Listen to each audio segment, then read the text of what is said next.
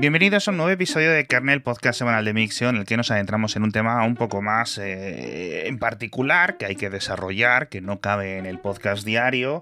Y en este caso me he traído a Ramón Peco. ¿Qué tal estás? Hola, Alex. Pues muy contento de estar aquí hablando contigo, que, que tenía ganas, ya por tema personal, ¿no? Eh, de, que, de que por lo menos, mira, pues oye, nos juntemos aquí, ¿no? A hablar un ratito, o sea que muy contento, bien. Y además me gusta mucho Kernel, en fin, bueno, todo lo que tú haces me gusta. Yo soy fan tuyo total. O sea que. bueno. Aquí estoy. Eh, Ramón fue mi jefe en la vanguardia durante tres años aproximadamente y.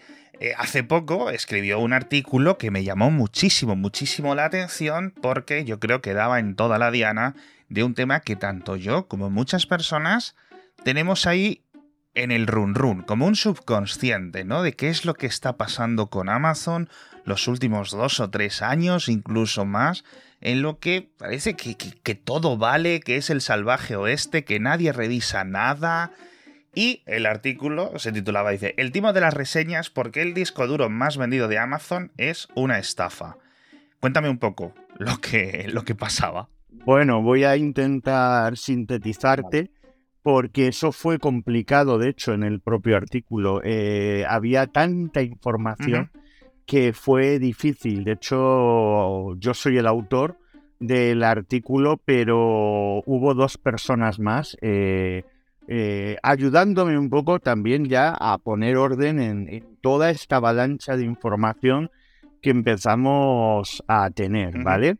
Y bueno, eh, sencillamente aquí el, timo de las reseñas, empecemos por ahí, porque esto es lo principal.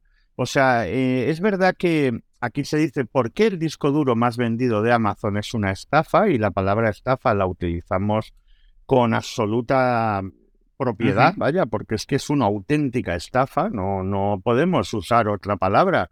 Eh, y, bueno, lo, del disco duro, digamos que sería el sujeto de pruebas de algo más amplio, que es, eh, bueno, eh, un sistema que de golpe empezamos a observar que estaba, en, estaba sucediendo esto, un sistema como de alterar valoraciones en muchos productos de Amazon, ¿vale? En concreto, en el caso de estos discos duros, que son un timo, eh, bueno, pues es que ya era muy sangrante y por eso lo escogimos, digamos, como sujeto de pruebas, ¿no? Como... Pero bueno, básicamente eh, voy ya al grano y a sintetizar. Claro, existe un poco la cosa que sabemos todos o mucha gente sabe, ¿no? Eh, que hay ciertas sospechas, por no decir indicios muy fuertes y pruebas, de que hay vendedores en Amazon eh, que compran reseñas positivas. También existe, lo parece ser eh, por, por gente que me lo ha comentado, de la OCU, por ejemplo, ¿no? Que también existe el caso de gente que, que compra a, a, gente como para hacer reseñas negativas, no, no tiene por qué ser Amazon. Por ejemplo, el yo tengo un bar y eh, quiero atacar el bar de enfrente. Bueno, esto ya nos lo sabemos, ¿no? Entonces, claro, yo empiezo a comprobar es que no es un problema, porque yo ya hay un, hay otro artículo que, que está de hecho enlazado desde este, que yo ya había hecho un artículo que se llamaba Comprobamos cómo se venden opiniones positivas de productos de Amazon. Ya es un tema que conozco, pero yo veo que aquí empieza a pasar algo diferente. No son reseñas compradas, eh, lo que empiezo a ver es que hay concretamente un producto, que es el primero con el que yo empiezo un poco a investigar, que tiene un disparate de valoraciones positivas y que evidentemente algo no cuadra, porque estamos hablando de un disco duro externo, supuestamente SSD, de 2 terabytes, que en el momento en el que se hizo la investigación costaba 33 euros ya cualquier persona que esté mínimamente familiarizada con tecnología, esto le suena raro. Pero claro, ya empiezas a mirar y dices, ¿esto cómo puede tener en el momento de escribir el artículo casi 9.000 valoraciones que rozan el 5 de media, la máxima puntuación de Amazon. Y descubres algo muy llamativo, porque realmente este disco duro, cuando tú empezabas a ver estas reseñas, ves que solamente una mínima parte de estas reseñas hablan del disco duro. La inmensa mayoría de estas reseñas, y esto es increíble, estaban hablando de cuadernos. Joder. De cuadernos, quiero decir, Sí, de, escribir- de escritura manual, de los que hemos comprado de siempre en una papelería, vaya.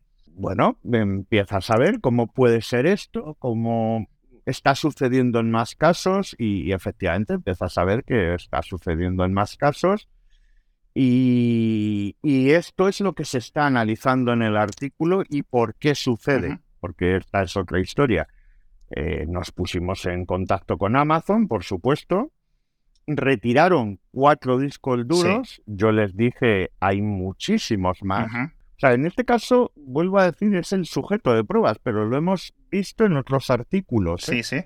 que no que no es un disco No, duro, vaya. absolutamente. Es decir, tú fuiste, compraste este producto y te llegó. Sí, Y, por ejemplo, ponía el, el- el nombre del producto, 2 terabytes, esos 33 Ajá. euros, eh, te dice SSD, pero luego también te dice que es disco duro. Y luego te llega y la experiencia, pues ni 2 terabytes ni nada, ¿no? No, eh, de hecho hay un tema interesante en lo que ya es el producto este en cuestión. En, en este producto de este disco duro, bueno, chunguísimo, ¿no? Que- que- que- bueno, que disco duro es, es una cosa horrorosa. Bueno, tú ya lo conectas el aparato y empiezas a pasar datos. Y hay un tema interesante porque se ha alterado el, el disco duro. Para que dé efectivamente esa cifra de 2 terabytes. ¿no? Pero claro, empiezas a copiar datos y yo ya sabía que esto era uno, un cacharro de estos, pero claro, hay que hacer la comprobación, ¿no? O sea, yo empiezo además a hacerle múltiples formateos con diversas herramientas en Mac, en Windows, eh, utilizo diversos sistemas y siempre da 2 terabytes. Claro, aquí descubrimos algo muy grave además, porque resulta que ya, digo, bueno, eh, yo por lo que leo en, en otras en otros medios e incluso comentarios de gente que sí que honestamente dice lo que hay aquí, que es falso, ¿no? Eh, gente en Amazon, la minoría, porque la, inmensa mayoría de reseñas eh, son falsas, dicen que lo que hay ahí dentro yo no lo quise abrir para no alterarlo porque lo consideré casi una prueba. Claro. Ah, eh, quiero decir, no, no quería tocarlo, o sea, de, de abrirlo, que a propósito está hecho a conciencia para que no lo puedas abrir esto fácil, ¿eh? Entonces yo había visto ya que había gente diciendo que el límite era el de una tarjeta SD, ¿vale? De 64 gigas y que lo que hay directamente dentro de ese objeto es una tarjeta. Hice toda esa comprobación, tardó una barbaridad en copiar 64 gigas, mm, pero vamos, una barbaridad me refiero como un día entero. O sea, Hostia. o sea, esa es la velocidad del aparato, Sí, ¿vale? Puede haber gente, claro, digo que esto es grave, porque puede haber gente que diga, bueno, es una patata, pero oye, al fin y al cabo tengo dos, dos Claro, terabytes, ¿no? sí. Dice. Y entonces ya hubo un momento que digo, oye, yo qué sé, a ver qué va a pasar aquí, porque cuando supera esa barrera de yo cojo archivos, Sí. todo eso hay un vídeo en el propio artículo que se ve. eh, superas esa barrera de los, de los 64 gigas, veo que sigue copiando. Ajá. Y, y ojo, ¿eh? porque quien haya empezado con esto, eh, no sabemos dónde, imagino que en algún sitio perdido, es una sospecha, no tengo pruebas, en algún sitio perdido de China, lo ha hecho muy, muy bien, porque justamente llegas ahí y ves que sigue copiando archivos, pero el problema es que esos archivos no hay forma ya de acceder a ellos. Sí, exactamente. Eh, El tema de las estafas con discos duros especialmente ya es una, una historia viejita con esto de las cabeceras manipuladas y los datos que una vez que superan lo que realmente hay de capacidad, lo que ya estaba se va borrando. Es decir, según entran cosas nuevas, se va cayendo. Y eso, claro, la gente no te das cuenta, empiezas ahí a meter fotos, fotos, fotos. A lo mejor se queda incluso el nombre del archivo y parece que están ahí todos los archivos hasta que quieres ir a recuperarlo. Y entonces la gente, pues llegan los llantos, llegan los lloros. Y, y, esto es, pues eso, algo que, llevamos mucho tiempo viviendo.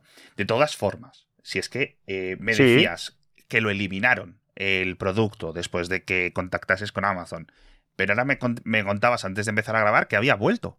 Sí, sí, sí, no, esto es sorprendente. Yo no, no sé cómo puede ser. Realmente estoy muy sorprendido porque tú y yo, Alex, que además hemos trabajado juntos y cada uno tenemos, pues yo creo que ya nuestros años en el mundo del periodismo tecnológico, sabemos que cuando una cosa de estas aparece publicada, normalmente, bueno, pues hoy tienes que tratar con la empresa, hablas tal, pero normalmente esto tiene alguna consecuencia. Yo estoy un poco sorprendido porque efectivamente antes de comenzar a hablar contigo eh, he vuelto a hacer una cosa que hago de vez en cuando y es comprobar eh, cuántos discos duros de estos fraudulentos siguen a la venta en Amazon y hay muchos en la, en la lista de los discos duros externos más vendidos, veo muchos, pero lo que más me sorprende es que justo exactamente el mismo modelo que fue eliminado por Amazon en su momento, efectivamente, Amazon lo eliminó, vuelve a estar, atención, el cuarto disco duro más vendido, exactamente el mismo modelo por, a la venta por la misma empresa que se hace llamar co-officer. Eh, esto es totalmente desconocido, evidentemente. Los tres primeros son de Toshiba, que eso evidentemente no, no hay duda de que son productos en regla seguramente pero este cuarto ya volvemos a aquí. Pero todavía hay algo más sorprendente que me he encontrado ahora justo antes de empezar, y es que ya va por 18.000 reseñas, casi eh, vuelve a rozar, está con una puntuación 4,7 de 5. Y, yo esto a mí me parece absolutamente increíble que, que este artículo que fue muy destacado en La Vanguardia, estaba abriendo este día el periódico.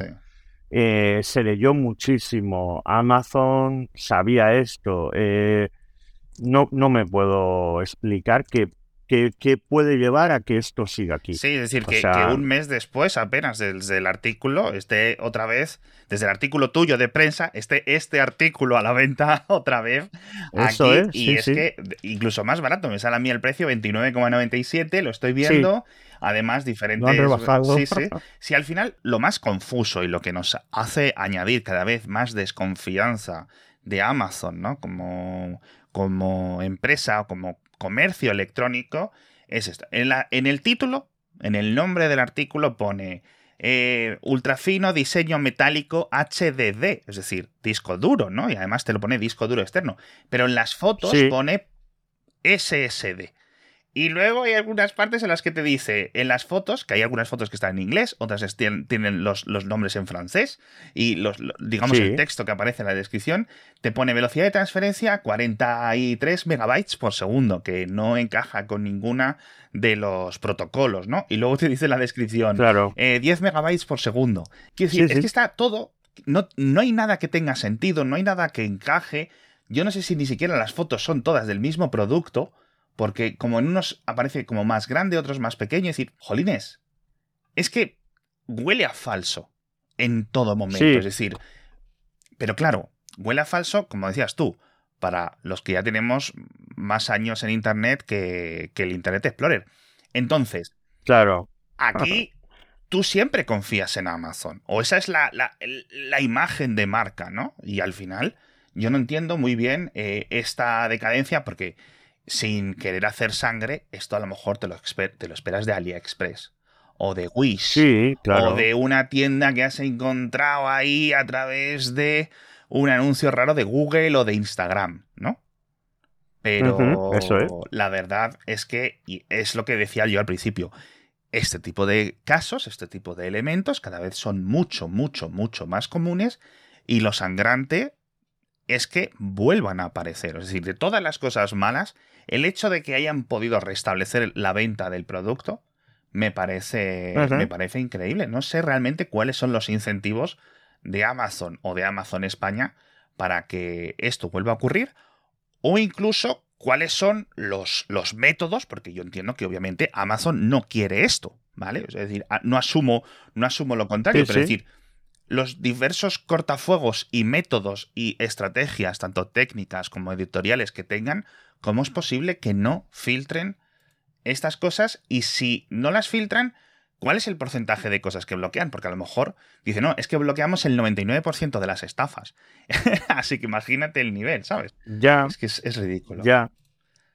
Yo eh, ahí creo, o sea, hay una, hay una cosa, ¿vale? En este asunto que creo que también es muy importante, porque claro, joder, o sea, esto te deja totalmente fuera de juego. O sea, hay, hay, que, hay que ver que estamos hablando de que en este, en este mes y medio, prácticamente ya que hace de que se publica el artículo y, que vemos que este disco duro y otros siguen ahí a la venta, eh, estamos hablando de gente que está comprando este disco duro eh, de forma confiada, que están siendo estafados. Yo creo que juega, juega, aquí juega una cosa como, bueno, pues oye, me han estafado, lo devuelvo, pero claro, hay algo grave, porque si yo de golpe, imaginemos, he metido aquí información que puede ser importante, eh, no sé, yo qué sé, una documentación que tú necesites tener una copia, y esto de golpe, a mí lo único que se me ofrece es eh, darme el dinero de este disco, pues claro, eh, hay un problema. Y hay otra historia, y es que aquí se habló con el Ministerio de Consumo. ¿Y qué te dijeron? Bueno, este tema es interesante porque Consumo, yo hablé con ellos, ellos nos enviaron eh, un comunicado que era mm, bastante contundente en, el, decía concretamente, eh, en el caso concreto que se expone de Amazon, es la empresa la que debe garantizar que el consumidor que pone la reseña ha adquirido realmente el producto. Si no lo hace, estaría cometiendo una infracción en materia de consumo y las autoridades competentes pueden actuar de oficio. Sí. Eh, yo hace unos días eh, volví a hablar con el Ministerio de Consumo, ya también incluso por curiosidad personal. Eh, dije, oye, esto eh, por saber si estáis, porque yo voy a seguir escribiendo sobre este asunto de, los fraudes, digamos, en las reseñas, eh, no solamente ya en Amazon, sino porque también hay otros, otras tiendas que podríamos abordar, pero, pero claro, yo les llamé y les dije, ¿sabéis si esto ha habido algún tipo de actuación de oficio, no? Y me dijeron que, bueno, que de momento no se sabía nada, que esto habría que investigarlo, que llevaba su tiempo, etcétera. No, absolutamente. no sé. La ley esta nueva de lo de las reseñas falsas de, hace un año aproximadamente, ¿no? Creo que fue en 2002 la última vez que la, que la refrescaron.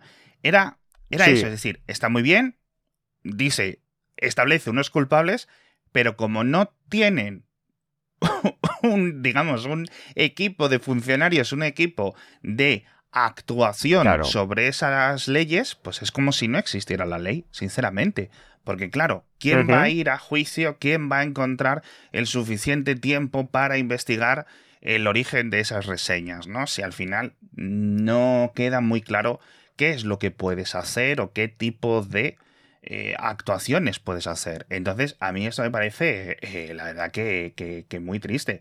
También hablaste con la gente de Facua, que es una organización de consumidores, ¿no? ¿Qué te dijeron? Ellos eh, me comentaron que eh, sobre este tema eh, Rubén Sánchez, que es el, es el secretario de la de Facua, el secretario general de Facua, él me, me comentó, bueno, él lo, primero que hizo fue como decirme que, que bueno, la primera información que él me dio es que la gente, digamos, denuncie esto. O sea, quiero decir que no se queden simplemente con la devolución del dinero. O sea, que esto se presente denuncia, evidentemente todos estamos muy atareados, te llega un disco duro, ves que esto no sé qué, y al final dices, uff, pero menudo lío. Eh, ponerme yo ahora a reclamar, que esto también es una cosa que pasa. Sí, sí, absolutamente. Es que dan ganas de eso, de coger el abogado con ganas de pleito que, que hay dentro de mí. Dije, le voy a sacar hasta lo más grande a esta gente y, voy a buscar, yo que sé, hasta daños emocionales en un juicio para sacarles todos los dineros, porque es que de verdad es absolutamente increíble. Al final hablamos esto de, de, un concepto que yo sin, sin, ningún tipo de malicia lo, lo digo, que es la chinificación de, de, Amazon, ¿no? Porque al final la mayoría de todos estos vendedores, etcétera, han llegado a través de la apertura de lo que es el marketplace, este mercado abierto que, Amazon junto con el resto de grandes comercios electrónicos, ha ido añadiendo. Es decir, ya no es Amazon o los vendedores los que le dicen, oye, ¿puedo poner este producto? Y van uno a uno, ¿no? Añadiéndolo al catálogo, ¿no? De la misma forma que, pues, alguien que tiene un supermercado y dice, bueno, pues voy a vender esta barra de pan, esta carne, estos yogures, este, estas fregonas. Sino que cualquiera se crea una cuenta y automáticamente empieza a publicar en Amazon. Y Amazon les gestiona todo. Es decir, les cobra unas tarifas que cada vez, cada año son más altas. Estaba leyendo unas cifras que me han parecido sorprendentes, que si quieres te las, se las cuento a la audiencia, porque mira. Sí, sí, cuenta, cuenta. Yo no lo conozco son esto. Tres cifras que casualmente son el 50%, pero no tienen que ver, ¿vale? Es decir, es un poco casualidad, ¿vale? Que sean el 50%. El 50% de las reseñas en Amazon en total a nivel mundial son de productos que se venden desde China. Es decir, de todas las reseñas de todo lo que hagas, ¿vale? Son productos. Y no me refiero a los, por ejemplo, los ordenadores de Apple. Están hechos en China, pero no entrarían de estos, ¿vale? Para que nos entendamos un poco la, la, diferencia. Sí, te entiendo. El 50 y un poquito más por ciento de las ventas de Amazon también a nivel mundial ya son de terceros, es decir, de este tipo de vendedores. Es decir, ya no es Amazon el que te lo está vendiendo, sino Pepito SL que aparece en Amazon como quien aparece en eBay o como quien aparece en Wallapop, ¿no? Y que utilizan esta plataforma. y luego, por otro, el 50% del precio final de venta es aproximadamente lo que Amazon se queda de cada uno de media, ¿no? De, estas, de estos artículos vendidos, ¿no? Eh, en parte por comisiones de publicidad, porque obviamente tienes que jugar al juego de pagar a Amazon para que tu producto salga arriba de tal forma que cuando la gente busque tal. Eh, obviamente tienes que pagar a Amazon por aparecer ahí, ¿no? El decir, el, el como si un supermercado vende tus yogures, pues el supermercado necesita su propio margen, ¿no? Esta cifra es la más pequeña de todas, curiosamente, ¿no? El 8-15%. Pero lo mayor, como os podéis imaginar, es la gestión del envío. Depende del producto, depende de la categoría, 20, 30, 35%. Esto, de nuevo, es entendible, pero claro, ¿qué es lo que hace Amazon si no haces el envío a través de ellos? Sales muchísimo más abajo en los resultados. Es decir, a lo mejor el envío, si lo haces por tu cuenta, con tu empresa o con, yo que sé, cualquier empresa de logística mundial, mm, y cobras el mismo dinero, Amazon dice, ah, si no vienes a través de mí, si no pasa a través de mis almacenes, no te preocupes que, oye, lo puedes vender en tu tienda sin ningún problema.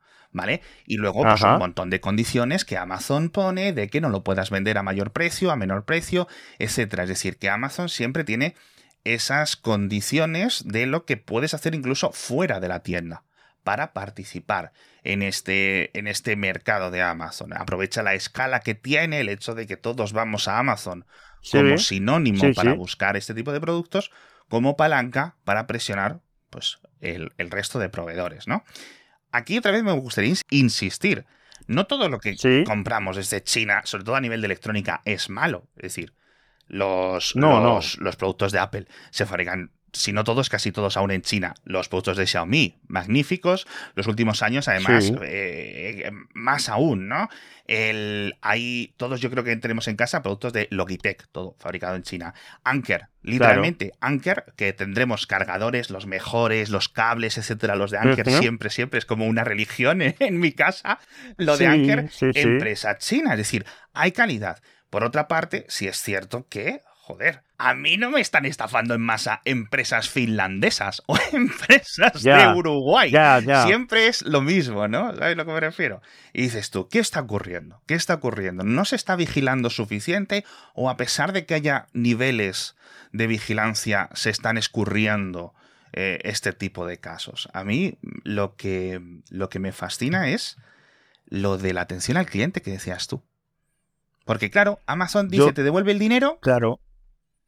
Y si se lo devuelve a uno de cada seis, pues Amazon pimpla los referidos, Amazon devuelve uno o dos de cada X y aquí todo el mundo llena el bolsillo, ¿no?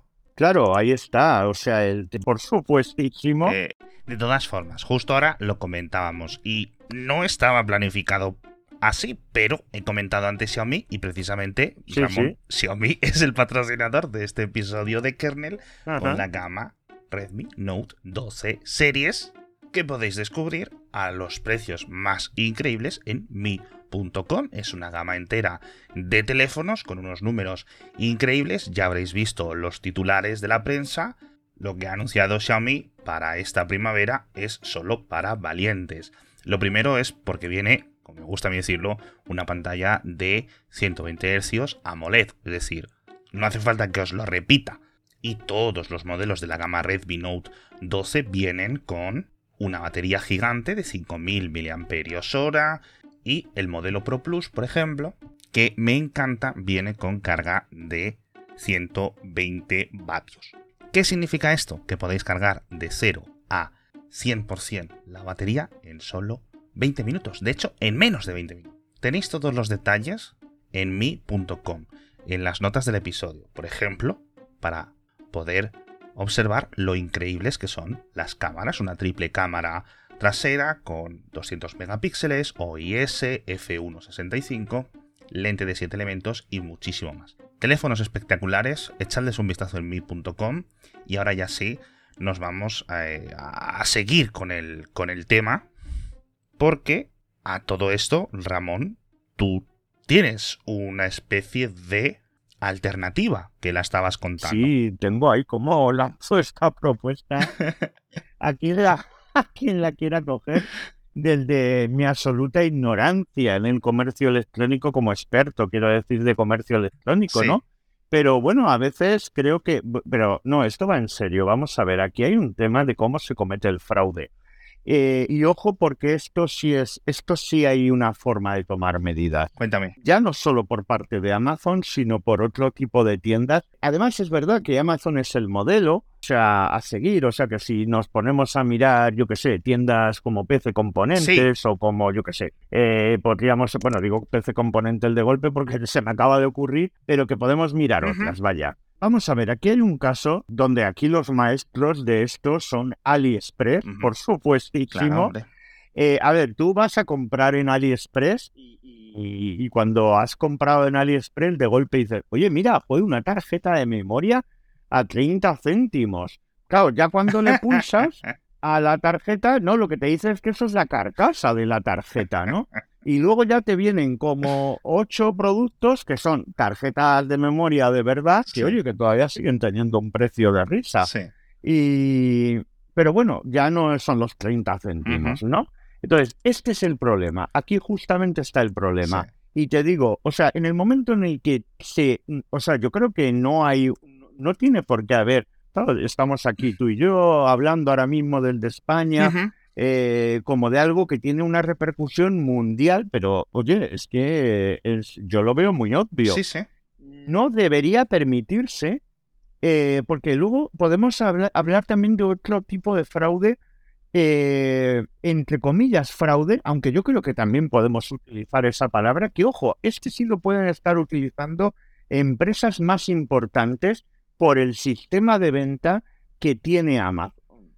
Y lo voy a explicar muy sencillo. Cuéntame. ¿Por qué aquí de golpe esta gente pueden tener reseñas de un cuaderno? Claro, Claro. esta es la gran pregunta. Claro. ¿Por qué tienen reseñas de un, de un cuaderno? Sí.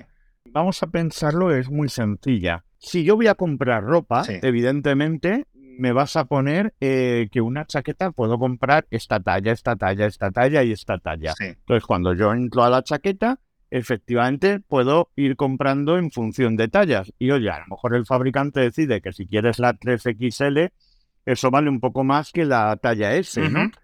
Eh, con lo cual puede tener dos precios. Entonces, pero claro, si tiras de esta cuerda, Sí. ¿vale? Eh, aquí hay un problema serio, porque lo que puede ser legítimo en algún tipo de producto no tiene sentido en la inmensa mayoría de productos. O sea, en este caso, por ejemplo, de la venta de textil, de ropa y demás, puede tener un sentido. Sí. Pero ¿por qué yo, si voy a comprar un ordenador de la marca que quieras, se me ofrece una versión con un Intel Core i3 y otra con una, un Intel Core i5, o podemos hablar, yo qué sé, de un horno microondas o de lo que te dé la gana, que hay dos configuraciones? ¿Cuál de esas dos configuraciones ha sido la que ha tenido las reseñas positivas? Claro. Claro, aquí, aquí nos metemos en un lío, porque lo que hicieron esta gente es que llevaron esto al límite, o los que lo siguen haciendo, y es que tú encuentras eh, que muchos de estos discos duros aparecen dos versiones. El disco duro, ese fraudulento, y luego otro producto que dice, pero ¿por qué salen unos lápices de colores ahí? Claro, la, la versión A es disco duro y la versión B Sí. lápices de colores. Sí. Esto, de hecho, hay otro dispositivo del que hablo en el artículo una vez que se retira este, donde aparece, de hecho, una captura de pantalla de unos tipos que venden otro disco duro en dos versiones. Bolígrafos de Papermate, ¿vale? De varios colores y un disco duro. Yo no sé aquí qué está pasando, porque aquí hay todavía que indagar. Sí. ¿Por qué alguien puede, con una marca de este tipo de bolígrafos, Sí. ponerlo como otro producto? Total. Aquí ya sí que habría que ver. Pero hay una forma muy fácil de cortarlo.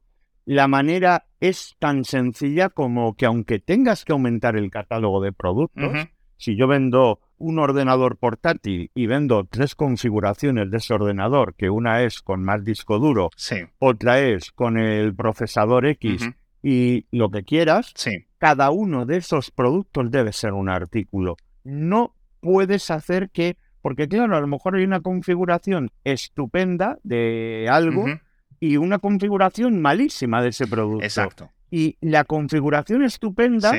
está vampirizando Sí.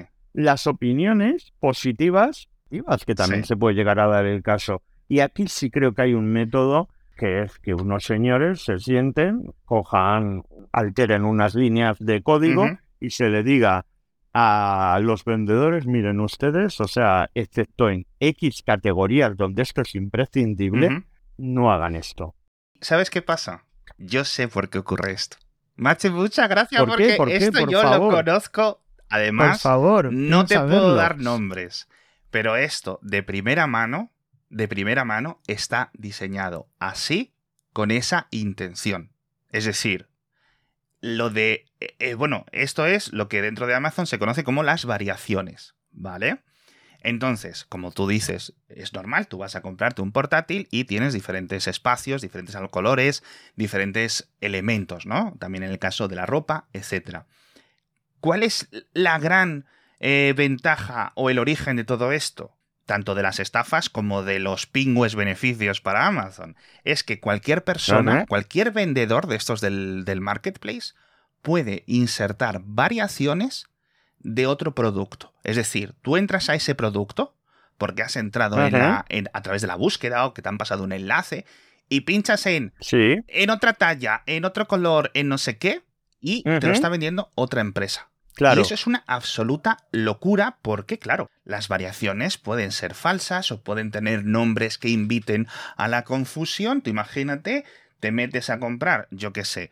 u- en el tema de los smartphones y tal lo tienen más vigilado. Eso sí es cierto que Amazon hay algunas categorías que las tiene más atendidas que otras, ¿vale? Pero por ejemplo, En, el, en las cosas baratas, estas que dices tú, guau, por 3 euros, eso es un despiporre. O sea, ahí no vigilan nadie. Entonces, tú simplemente lo que, lo que hacen este tipo de, de empresas es esa técnica, se introducen dentro de elementos más o menos legales y comparten, se aprovechan de todas esas reseñas, que es, como dices tú, no están asignadas a esa variación. Aparte luego de otro problema gordísimo como es la valoración de las reseñas. A mí simplemente que Amazon tenga que indicar que hay reseñas que sí están confirmadas y te pone compra confirmada de esta persona. Y digo yo, ¿y el resto qué ha pasado? Ya. claro, claro. Te esperarías que son reseñas de verdad, ¿no? No lo sé, de verdad, es que me parece increíble, tío. Es que me parece absolutamente increíble. Esta parte eh, es una de las cosas que quiero investigar más a fondo, también para buscar si hay alguien que lo esté haciendo bien. O sea, y bueno, yo aquí ahora de momento no tengo muchos datos, pero algunos sí tengo de esto.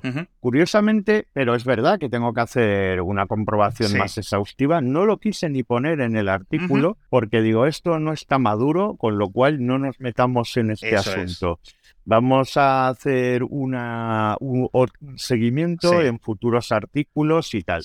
También hay empresas que no quieren entrar en este juego. Esto hay que hablarlo, hay que hablar a favor de estas empresas, porque ves que dices, mira, esta gente vende un producto y no utilizan estas categorías, no quieren usarlas. No quieren usarlas porque de alguna manera ves que son, no digo en electrónica, también lo he visto en, en cosas muy diferentes, de alguna manera dices, esta gente no quiere tener problemas de este tipo. O sea, no quieren meterse en esta especie de fango. No, no. En el que, eh, claro. Entonces ves que eh, hay un vendedor X que dice, mira, pone cada producto, pues si existen, por ejemplo, cuatro variaciones del producto, son cuatro productos diferentes. ¿Sabes qué? El problema, cuando los competidores de Amazon decían, veían ese problema y aplicaban esa solución, disminuían las ventas porque es muy confuso para la persona que está buscando. Ya, entiendo que es confuso. Y eso es el motivo que Amazon, incentivando esto, porque era su propio incentivo, porque daba mejores resultados, pero a su vez crea los incentivos para este tipo de estafas. Por otro lado, al final también crea un incentivo de estos que se le dicen perversos para Amazon, porque esos dos vendedores que están atacándose el uno al otro, pujan cada vez más por salir más arriba en los resultados. Qué bueno, no sabía esto al final el que gana siempre es Amazon. Ya.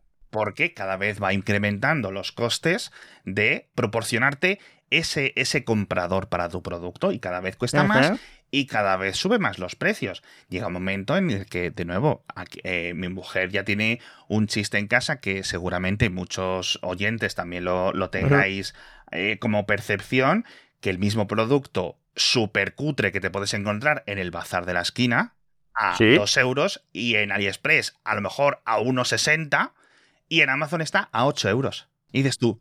Ajá, claro. ¿Por qué? Pues porque, bueno, pues ya estoy en Amazon, me ahorro ir a Cobrel, no sé qué, no sé cuánto. Y esos mismos vendedores que lo están ofreciendo eh, o que lo distribuyen a las tiendas físicas a través de pues, los sistemas de logística, lo ponen en Amazon, dicen, Amazon se va a quedar el 50%. Yo lo pongo ahí. Y como tienen tanto volumen de ventas, siempre va a haber alguien que no compare precios. Porque ya se fía de Amazon, porque no hay problema. Les das a un botón y te devuelven el dinero y vienen a recogerlo. Es decir, la gente ya se la pela todo. Yo recuerdo cuando antes en Internet, para comprar algo, pues, aunque solo sea por, fuese por el miedo a que te estafaran, y Amazon, a base de quitar este miedo, lo que ha conseguido son esas tarifas y esos porcentajes de ingresos totalmente eh, locos. Yo recuerdo cuando contábamos que Amazon y Apple habían llegado a un acuerdo para que Apple vendiera directamente sus productos desde Amazon, porque era una gran rivalidad o digamos uno de los grandes casos pendientes, ¿no? Porque no se podían comprar? Podías comprar los productos de Apple a través de vendedores de terceros, ¿no? Revendedores de Apple. Llegaron a un super acuerdo no me lo quiero ni imaginar las reuniones que tuvieron hasta poder firmarlo, porque imagínate el, tipo de ejecutivos que hay en ambas compañías. Y una de las cosas en las que se comprometió Amazon era a mantener todo súper a raya y que los productos que Apple vendiera, nadie más los podía vender. Esto obviamente llegó a los tribunales en Estados Unidos, porque ¿qué me dices a mí que yo te compro un producto a Apple como revendedor y luego yo no lo puedo vender en Amazon porque Amazon tiene un acuerdo especial con Apple? A pesar de que yo a lo mejor lo quiero ofrecer al consumidor a 50 euros menos, ¿vale? El mismo producto. Entonces, eso fue un cacao en los tribunales, no sé si el tema sigue, pero claro, Apple, eh, Louis Vuitton, todas estas firmas de marca se garantizan acuerdos especiales para tener todo vigilado de las estafas. Estas grandes marcas. Es decir, no te vas a encontrar un MacBook falso, no te vas a encontrar un bolso falso. De, claro, claro. Pero te vas a encontrar camisetas falsas, discos duros de estos falsos, el tema de productos de plástico, productos de eh, pequeños para el hogar, etcétera, que es una categoría que está explotando a nivel masivo en Amazon. Pues de nuevo, porque la gente ya ni compara. Dice, es que no me voy a ir aquí al bazar y a comprarlo por, por, por un tercio del precio. Es absolutamente locura lo que ha conseguido Amazon quedarse en, en, nuestro subconsciente como el botón de que le doy y compro algo en internet y me aparece. Y ya ni miro. Claro. O sea, me parece. Sí, sí, y yo, y yo veo que el modelo aquí, de verdad, o sea, hay que insistir, es AliExpress. o sea, eh, digamos, toda esta locura que, que, realmente, porque AliExpress es un mercado loquísimo, ¿no? En el que ya la gente estamos dispuestos algunos a comprar eh, porque te dan por 6 euros cosas que además funcionan, ¿no? Sí, sí, quiero decir que, que, de golpe te ha llegado una tarjeta de memoria por 2 euros y funciona perfectamente. Eh, luego ya veremos cuánto dura, pero de momento va estupenda. el precio ya es ridículo, o sea, no sabes cómo... Bueno, también es un poco siniestro pensar eh, qué mano de obra habrá para lograr vender eso a esos precios. Y, y, en fin, productos que no que te llaman mucho la atención porque dices, bueno, oye, yo qué sé, un, eh, un, producto de un lector de tarjetas, una lámpara eh, de tal, y esto se te está vendiendo a un precio ridículo y, y efectivamente encima funciona. Pero claro, a lo mejor entre todo ese paquete te llega algo que está, que no, que eso es un fraude, que va mal, que no funciona, y ni lo devuelven porque, claro, vale un precio ridículo. Pero claro, si esa tendencia, porque eso ya es el, la peor forma ya de vender que puede existir, ¿no? O sea, si esa, si esa tendencia se empieza a multiplicar, hombre, yo no sé, ya te digo, habrá que investigar qué tiendas, o sea, quién está apostando ahora mismo en el comercio online yo solamente he visto, y me, se me hace hasta feo decirlo, porque de golpe va a parecer como, porque hay que mirar todo esto mucho mejor. Yo vi que, que el corte inglés aquí, concretamente en España, eh, que son así, tienen fama de ser conservadores, ¿no? Y, justo efectivamente eh, no tienen esta cosa, ¿no? O sea, de golpe dije, anda, mira, pues esto, a ver, vas probando tiendas, a ver, voy a abrir esta tienda, voy a abrir aquella a ver estos qué hacen, estos también lo hacen, Amazon lo hace, lo hace AliExpress, lo hace no sé quién, lo hace tal. Y de, ah, mira, estos no, de golpe, pero vaya, que igual que esto es, es muy superficial, quiero dejarlo muy entrecomillado, que hay que mirar bien para ver quién más está. Por supuesto, Amazon es el gran gigante ¿no? del comercio electrónico mundial yo solamente he visto este caso, pero seguro que hay más, ¿eh? O sea, estoy completamente seguro. No habrá muchos porque lo que tú me estás contando, que hay muchos datos muy interesantes, sales que yo no conocía, y me van a venir estupendo para seguir escribiendo de Pero de verdad que. Me has quitado un montón de trabajo, además. Es que es un éxito y un chorro de millones constantemente que esto ha infectado al resto de la industria. Es decir, no sé si esto lo inventó Amazon, obviamente yo creo que no. Esto es un poco quizás el modelo original eh, de eBay después de que empezaran, ¿no? Cuando era la venta entre individuos, ¿no? eBay rápidamente saltó a esto de los revendedores, que cualquiera podía tener una tienda en eBay, etcétera, y luego tuvieron que ir limpiando, pero se quedaron con ese San Benito. Yo es lo que no sé si le pasará a Amazon, no lo entiendo. Todo esto además eh, tiene también una parte que, que, la, que, no, que, que, aunque ya estemos terminando, no quiero dejar de comentarla porque se está hablando mucho, pero es muy triste cuando de golpe ves, eh, por ejemplo, que un domingo tú has hecho un pedido de algo, eh, no te importa ni siquiera cuando llegue, pero de golpe te ha llegado porque estás con el Amazon Prime, o oye, o con cualquier otra cosa que no tiene por qué ser Amazon, ¿eh? Pero y, de golpe ves llegar ahí a un señor con un coche que lleva a sus hijos. O sea, que lleva a sus hijos en el coche. Yo esto lo he visto, ¿eh? Y, hombre, dices, hombre, ¿qué sociedad es esta? ¿No? O sea, quiero decir, soy yo, ¿eh? O sea, ojo, ¿eh? El que ha hecho esa compra.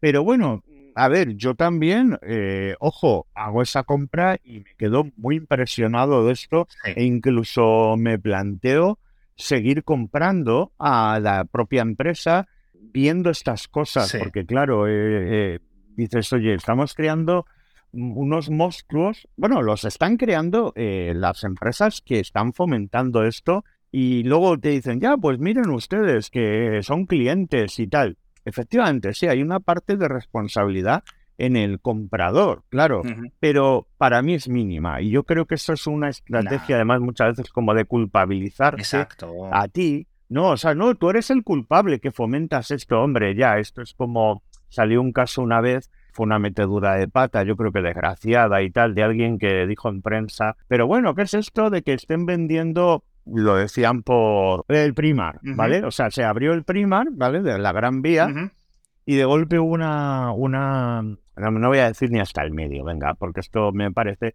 Entonces alguien escribió, hombre, esto que ya encima te lo pongan en el centro de la ciudad, ¿no? O sea, no en un polígono industrial, y, que la gente vaya ahí a comprar calcetines a dos euros. Claro, es que también mucha gente está comprando calcetines a dos euros porque, bueno, oye, es que no llega el dinero con las cosas como están y tú tienes que dar a tu familia alimento o, tienes que comprarle ropa y al final, pues claro, dicen, no, es que tú eres el culpable. Bueno, vamos a ver esto también. ¿eh? absolutamente. Que yo esa parte creo que hay que, hay que verlo, hmm. Yo creo que lo que decías tú del, del, caso del repartidor que aparece en tu portal, ¿no? Con su propio coche, etcétera, que esto es un programa que Amazon y otras empresas. Yo creo que ahora las han, las han reducido un poco, porque la verdad es que era. Sí, algo he leído. Era la hostia, macho. Yo casos tan graves no he visto. Sí es cierto que me lo han contado, no eres el primero que me cuenta una historia así, porque al final es en plan,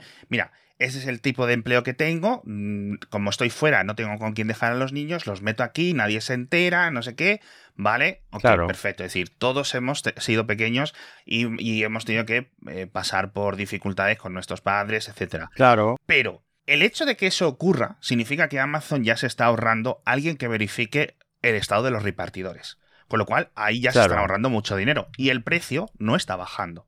Claro se están quedando ese margen. A mí una vez me sorprendió muchísimo, hace unos años, un pedido también de estos que lo haces sin pensar, ¿no? En plan, bueno, me voy a comprar esto y ya llegará. Ok, perfecto. Y no era una cosa excesivamente barata. Pero me sorprendió cuando me llamaron al telefonillo a las nueve y media de la noche. Ajá. Amazon. Y yo, ¿cómo?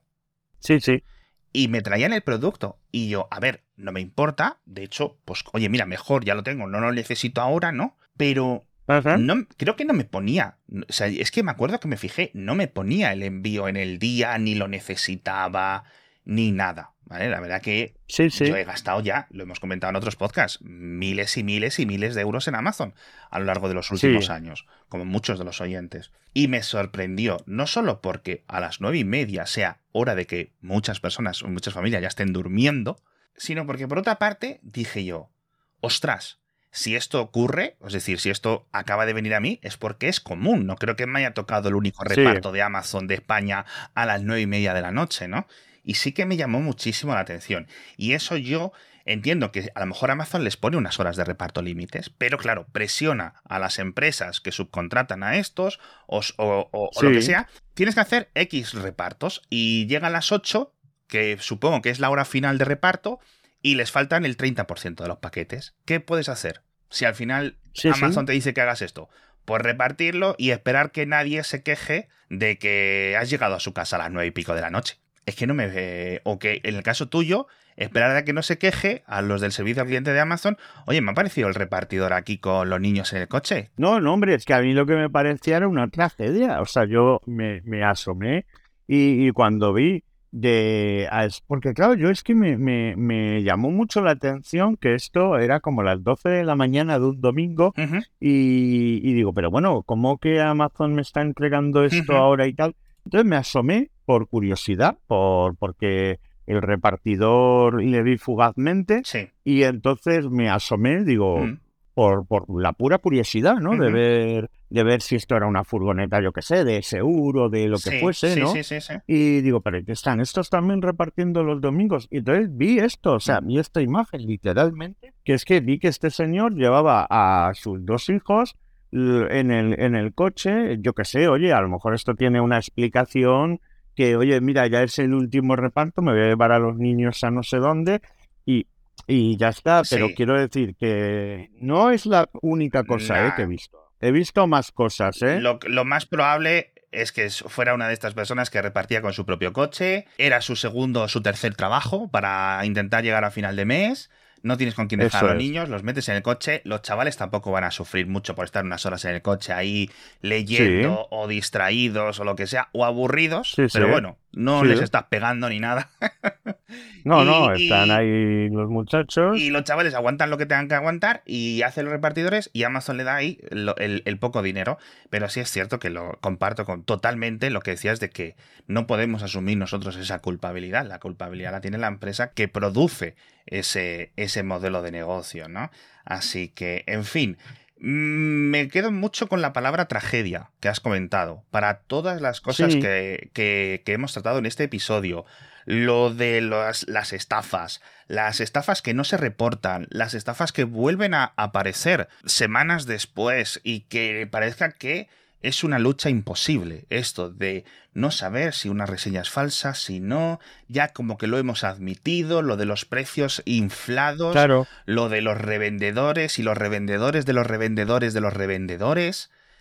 Y que dices tú, ¿cómo es posible que de un producto, como dices, ¿no? De una espátula para darle la vuelta a las tortitas, claro. de 7 euros, Amazon se quede 3 euros y medio, el repartidor que te la lleva a casa, un euro, el transportista que ha metido, le ha metido en el avión otro euro y el que la ha fabricado 30 céntimos. Claro, ¿qué está pasando aquí? O sea, es, es, un poco.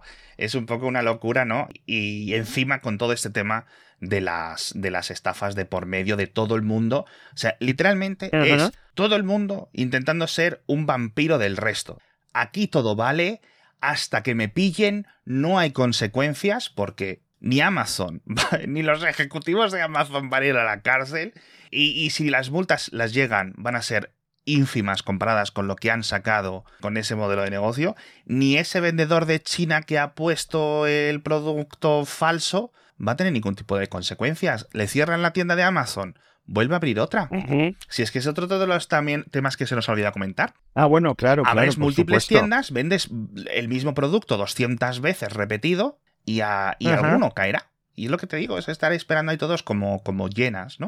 Para... Es increíble. No, no, hay un, hay, hay un mundo ahí oscuro. Sí. Yo estuve intentando localizar direcciones de China de diferentes empresas. Me tuvo que ayudar eh, una amiga que es china porque tuvo, tuvimos que hacer búsquedas muy complejas y había que saber chino porque no quedaba otra. Eh, veías cosas ahí extrañas eh, con estas direcciones, a dónde llevaban, eh, eso ya, siguientes capítulos. No, no, absolutamente. Ahí ya pasas a un tipo de estafas completamente industriales con eso, identificadores empresarios falsos, empresas con sedes en Singapur que realmente es un revendedor, pero bueno, bueno, bueno, bueno, esto esto es, eso sí que es una batalla perdida, ¿eh? Yo qué sé, yo, yo de verdad lo que, lo que ya con esto lo concluyo, pero yo es que no paraba de ir sorprendiéndome. O sea, de hecho, esto, esto, esto tardó mucho en salir, porque hubo un momento en el que decías, ya te lo tenemos. Y decías, no, no, espera, espera, espera, que mira lo que acabamos de detectar. Es que hay mm. algo todavía. O sea, yo era el primero que estaba muy sorprendido O sea, decir, pero bueno, vamos a ver, no habíamos tocado fondo y no, no tocas fondo. O sea, es que cuando crees que has tocado fondo, todavía hay más fondo, en fin. Sí, sí, sí. Bueno, ya seguiremos con el tema, a ver qué pasa. Ya me contarás, ya sabéis que vamos a dejar enlace de todo lo que hemos contado, de los artículos de Ramón, vale. de las diferentes estafas, de los diferentes trucos, los diferentes elementos y estrategias que hay, ¿no? Por estos vampiros y las diferentes legislaciones. Todo lo que hemos comentado va a estar en las notas del episodio y con esto nos despedimos. Muchísimas gracias a todos por estar con nosotros. Gracias Ramón por estar eh, contándonoslo. Gracias, Alex. Y nos vemos la semana que viene, otro episodio de Kernel. Hasta pronto.